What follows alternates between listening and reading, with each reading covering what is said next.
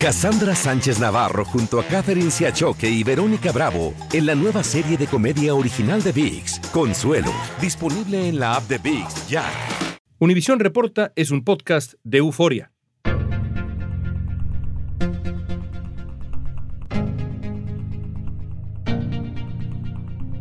La batalla por las elecciones de medio término está que arde. Ya comenzó el voto anticipado en estados como Minnesota, Dakota del Sur, Virginia o Wyoming. El 8 de noviembre, republicanos y demócratas se medirán en las elecciones de medio término. Es un país roto en dos, entre dos partidos que no tienen nada similar y están en combate prácticamente en los últimos 10 años. A menos de un mes para los comicios, vamos a analizar la situación con el editor político de Univisión, Carlos Chirinos. También nos va a ayudar a entender qué tanto le ha pesado la desaprobación de Biden a los demócratas, cuánto afectó al final la derogación de Roe contra Wade a los republicanos y cuáles son los asuntos que más preocupan a los electores el día de hoy. Hoy es lunes 10 de octubre, soy León Krause y esto es Univision Reporta. Carlos, hace algunos días hablamos con Carlos Díaz Rosillo y con Fabián Núñez sobre su particular punto de vista de este proceso electoral, uno como analista republicano el otro como analista demócrata, y sus opiniones, digamos que fueron distintas en algunos asuntos, pero coincidieron en algo. Hasta hace algunos meses, esto parecía ser una ola roja, parecía dirigirse a un triunfo abrumador de los republicanos. ¿Tú estás de acuerdo que ese era el escenario, digamos, hasta principios de junio? Ese era el escenario, sin duda. Hace un par de meses tres meses atrás. Incluso parecía que estaba en proceso de agravarse para los demócratas y que esas históricas pérdidas que tienen el partido de gobierno en las elecciones de mitad de periodo después de que llegue a la Casa Blanca iba a ser en este caso muy fuerte, más fuerte incluso que la que sufrió Barack Obama en su momento, más o menos del tamaño de la que sufrió Bill Clinton cuando hubo aquella revolución conservadora que encabezó Newt Gingrich. Pero eso ha cambiado, como creo que también deben haber reconocido tus entrevistados, ¿no?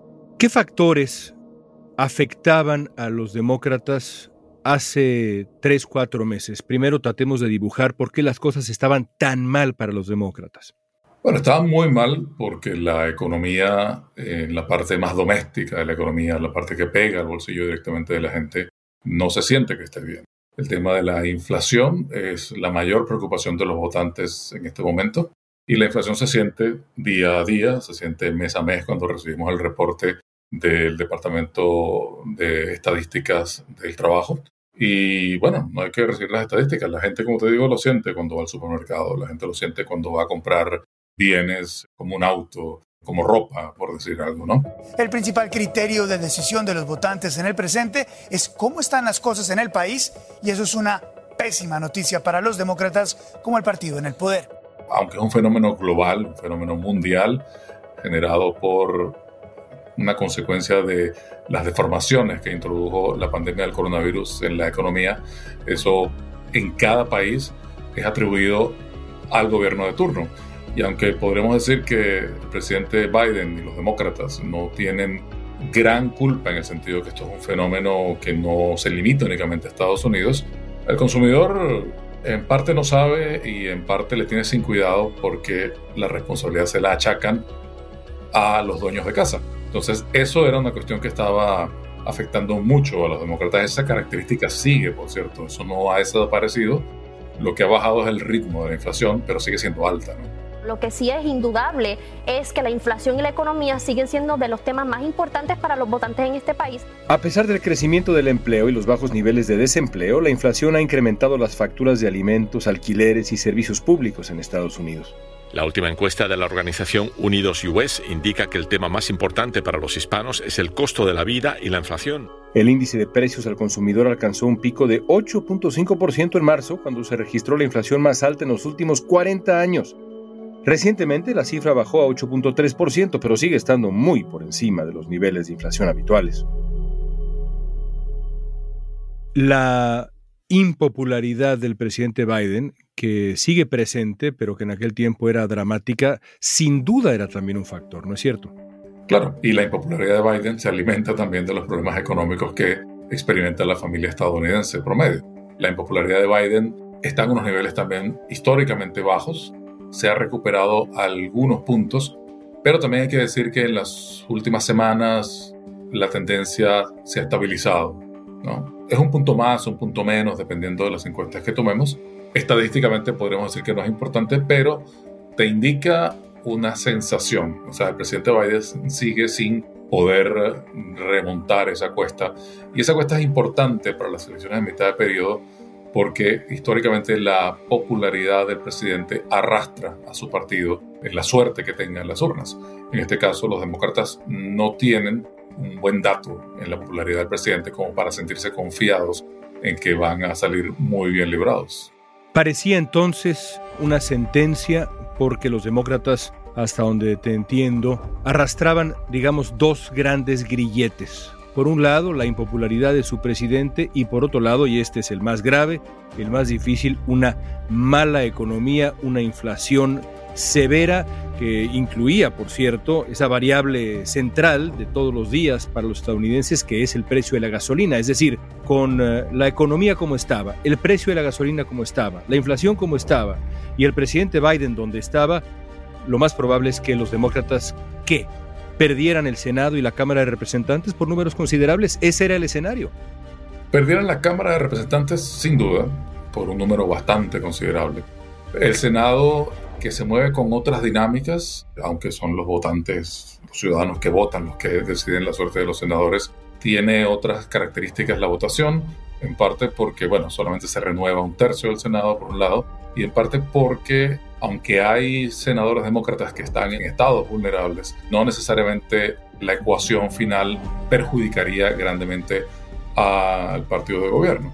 En la Cámara de Representantes era otra historia, porque las cifras que se estaban viendo, las proyecciones que se estaban viendo, hablaban de una reducción notable de la bancada que maneja actualmente Nancy Pelosi. Ahora, de nuevo, remitiéndome a la entrevista que tuvimos con activista republicano, activista demócrata hace unos días, aquí en Univisión Reporta, ambos estuvieron de acuerdo en que hay un parteaguas en esta elección. Y ese parteaguas es la decisión de la Suprema Corte en función del derecho al aborto. ¿Cómo ha pesado en la narrativa rumbo a la elección de noviembre ese momento histórico de la Suprema Corte?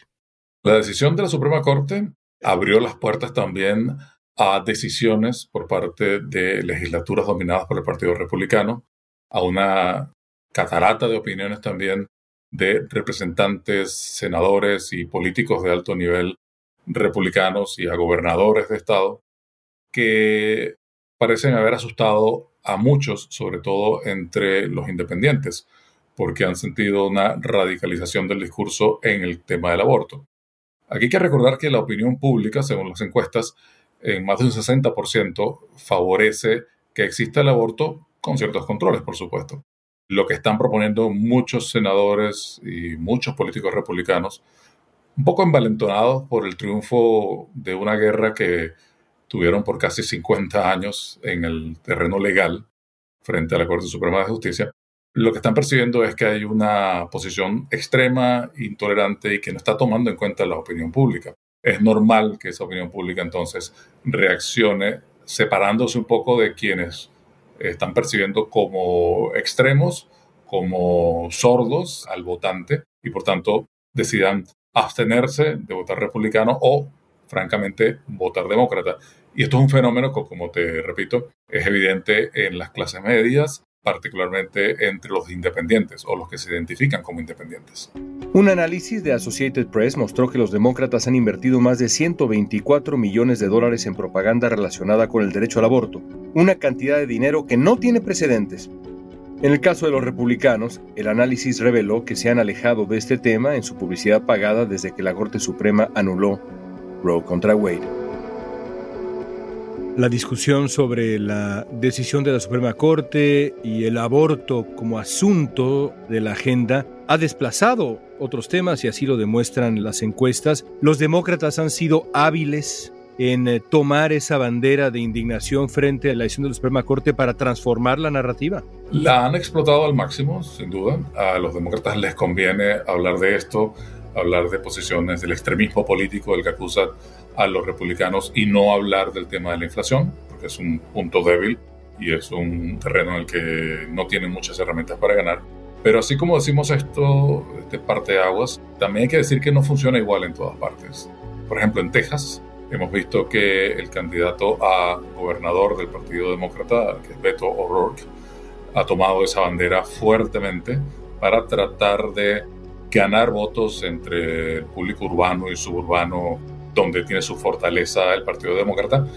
Y sin embargo, parece no estar ganando mucho terreno frente a Greg Abbott, quien ha ignorado completamente el tema, ha redoblado, por cierto, la posición más radical del Estado con relación al aborto y de paso se ha enfocado exclusivamente en la inmigración. Aparentemente, a jugar por las encuestas, que tienen una separación entre Greg Abbott y Beto O'Rourke de unos 7 a 10 puntos, dependiendo de la encuesta que tomemos, le está dando resultado al gobernador esa apuesta por otro tema ignorar el aborto y mantener sus políticas inalterables.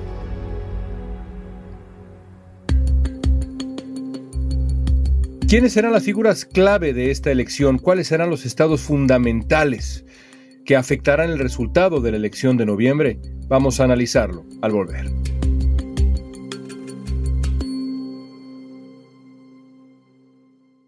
Cassandra Sánchez Navarro junto a Catherine Siachoque y Verónica Bravo en la nueva serie de comedia original de VIX, Consuelo, disponible en la app de VIX ya.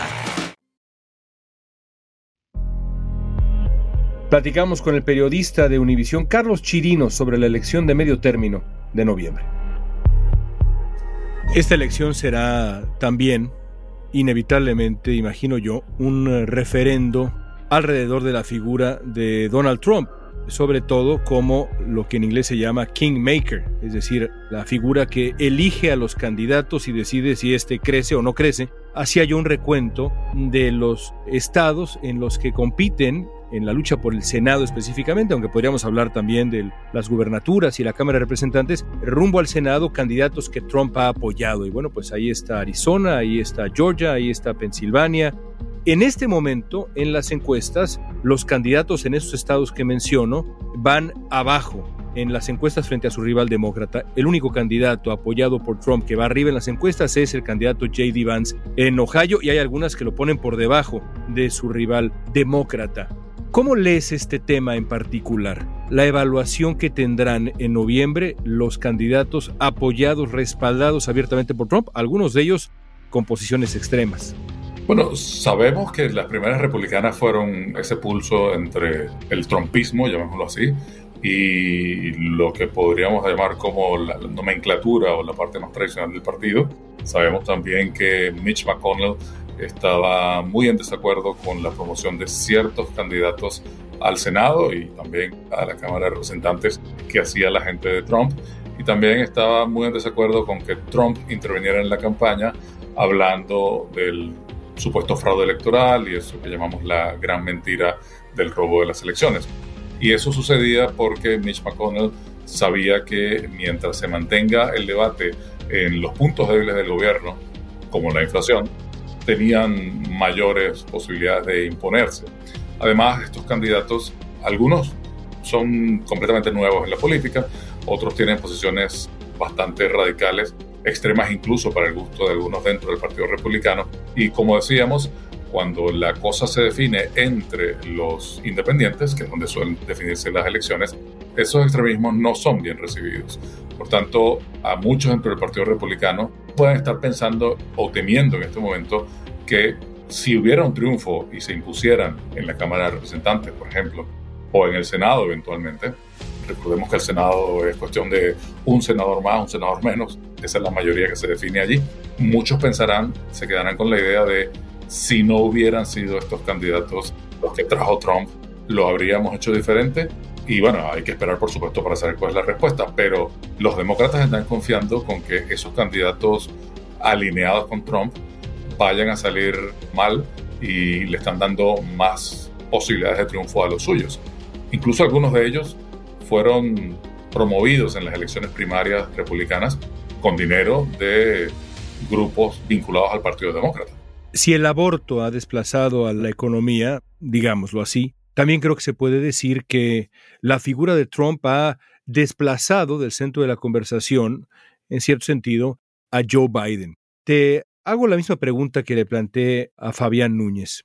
¿Donald Trump es hoy un activo o un pasivo para el Partido Republicano en función del electorado general de Estados Unidos, no en función de lo que hace dentro de su propio partido, sino cuando uno piensa en el electorado general? Bueno, yo creo que es las dos cosas, ¿no? Porque Donald Trump arrastra gente, moviliza gente, su presencia entusiasma a muchos votantes, pero al mismo tiempo su presencia inhibe a otros y activa a otros para oponérsele. Como dices tú, la elección de Trump en este caso podría ser un referéndum sobre su figura y un referéndum sobre las pretensiones que tiene él para controlar el Partido Republicano. Damos por hecho que lo controla actualmente porque la mayoría de sus candidatos terminaron resultando exitosos en las primarias, pero si esa estrategia de alinearse completamente con Trump va a resultar para estos candidatos a la hora de la elección general, allí se va a definir si Trump va o no va a controlar el partido o si puede controlarlo en todo caso. Porque claro, aquí para Trump se trata de un trampolín, un portaaviones, una puerta de entrada en todo caso al 2024. No sabemos si expresidente va a lanzarse nuevamente a buscar la candidatura. Todo indicaría que sí. Sondeos llevados a cabo por Univision mostraron que muchos de los empresarios y empleados hispanos afectados durante la pandemia rechazan la figura de Donald Trump, pero votarían por los republicanos para reactivar la economía. Sin embargo, los problemas legales de Trump, así como la victoria en las primarias de los republicanos de extrema derecha que han negado los resultados electorales del 2020, podrían al final beneficiar a los demócratas. Si los candidatos que Trump ha respaldado tan abiertamente pierden y los republicanos no logran retomar el control del Senado, ¿hay alguna duda entonces que Donald Trump será el candidato del 2024? Es decir, ¿el resultado de esta elección puede debilitar a Trump a tal grado que puede convertirse, digamos, su triunfo en algo que no debemos dar por hecho? Sí, porque se abriría la temporada de participación electoral. El expresidente Trump perdería ese estatus de kingmaker, como dijiste tú al principio, ese hombre que hace y deshace carreras políticas, y muchos empezarían a pensar en la conveniencia de atar la suerte del partido a la suerte de un hombre que además tiene varios asuntos pendientes con la justicia federal. El FBI recuperó documentos clasificados como de alto secreto de la residencia del expresidente Donald Trump en la Florida. La orden que usó el FBI para allanar la casa del expresidente Donald Trump establece que se le investiga por posible obstrucción de la justicia y violación a la ley de espionaje. Y eso, aunque él lo presente como una especie de persecución política, tiene importancia. Al Partido Republicano le conviene también estar vinculado con un candidato presidencial que en 2023 o 2024 podría estar enfrentándose a juicios en tribunales federales?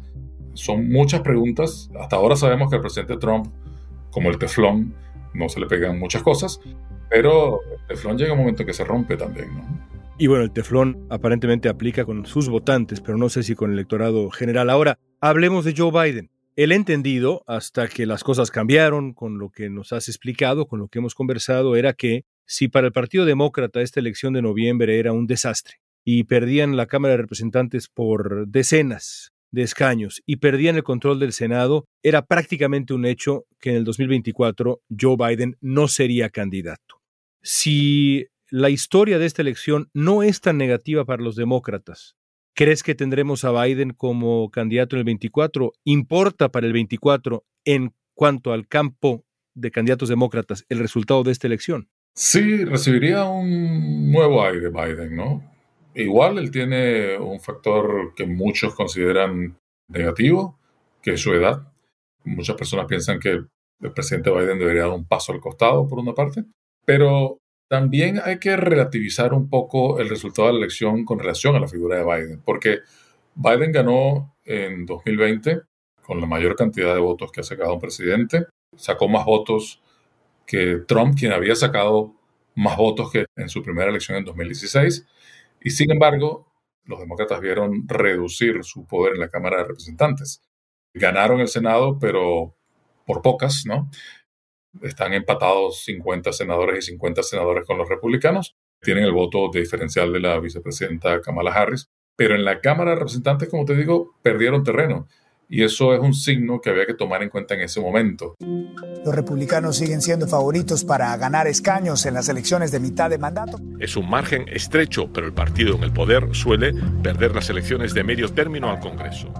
O sea, Biden no arrastró suficientes candidatos. Puede haber una falla en el liderazgo de Biden y Biden como portaaviones de su partido, pero también hay algo en el partido, en las candidaturas de estos representantes del partido que no lograron ampliar su mayoría a pesar de que ganaron la Casa Blanca con una cantidad de votos muy notables y con una participación altísima en las elecciones del 2020. ¿Qué otras figuras, Carlos, recomiendas a nuestros escuchas que sigan el día de la elección? Por ejemplo, en Ron DeSantis. ¿Qué otras figuras y su destino político hay que tener en el radar? Bueno, del lado republicano, Ron DeSantis, sin duda. Greg Abbott también, que está haciendo una apuesta fuerte para proyectar su liderazgo fuera de las fronteras de Texas. Del lado demócrata, Gavin Newsom, el gobernador de California, creo que es el que está como asomando más la cabeza.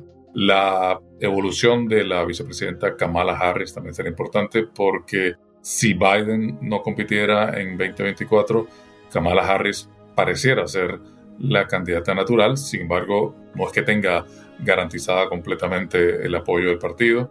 Hay otras figuras menores, por ahí algunos asoman a la representante Ocasio Cortés, Alexandria Ocasio Cortés, sin embargo, Ocasio Cortés, ella no ha manifestado muchos deseos de competir.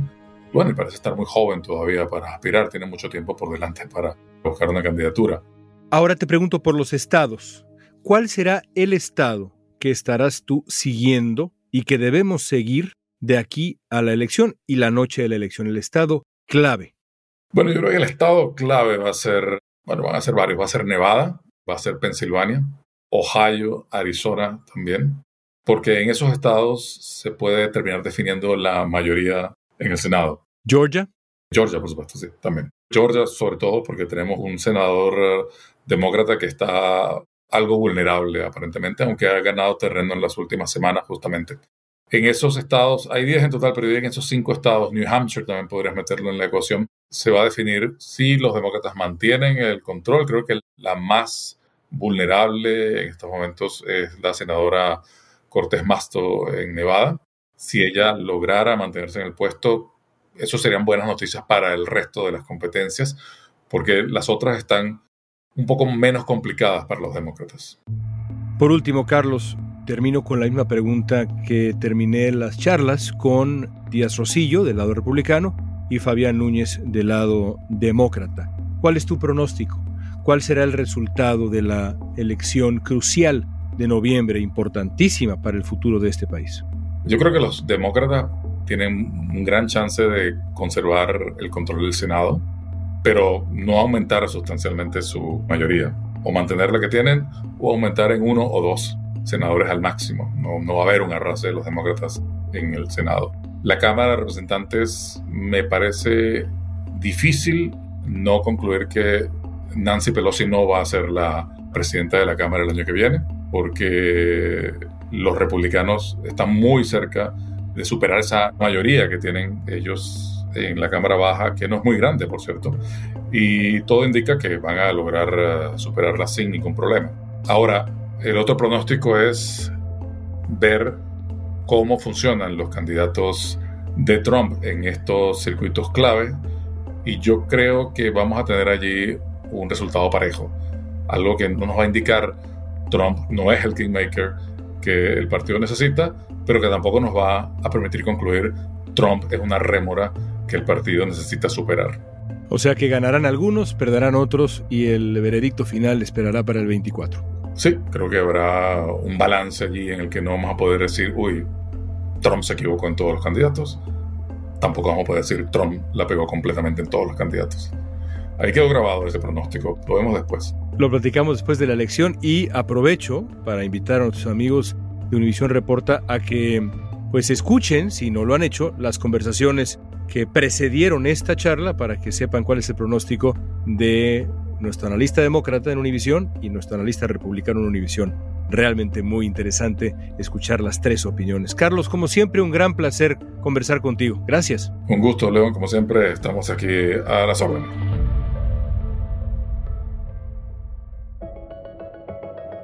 Las encuestas más recientes siguen reflejando un margen muy estrecho entre ambos partidos para los comicios de noviembre. De la capacidad de cada grupo para entender sus retos más urgentes en estas últimas semanas dependerá mucho de lo que ocurra en las urnas. Y por supuesto, el resultado de la elección decidirá no solamente el futuro inmediato de Estados Unidos, sino en buena medida el destino de la presidencia de Joe Biden y el rumbo de Estados Unidos en camino a las elecciones presidenciales del 2024.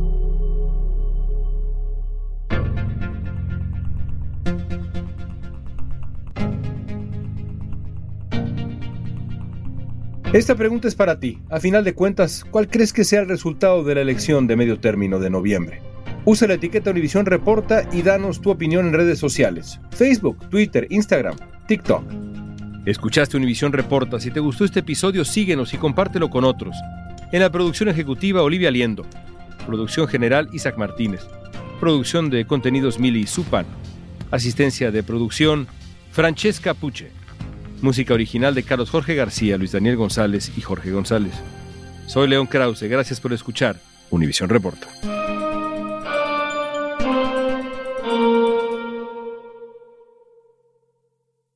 Cassandra Sánchez Navarro junto a Catherine Siachoque y Verónica Bravo en la nueva serie de comedia original de VIX, Consuelo, disponible en la app de VIX ya.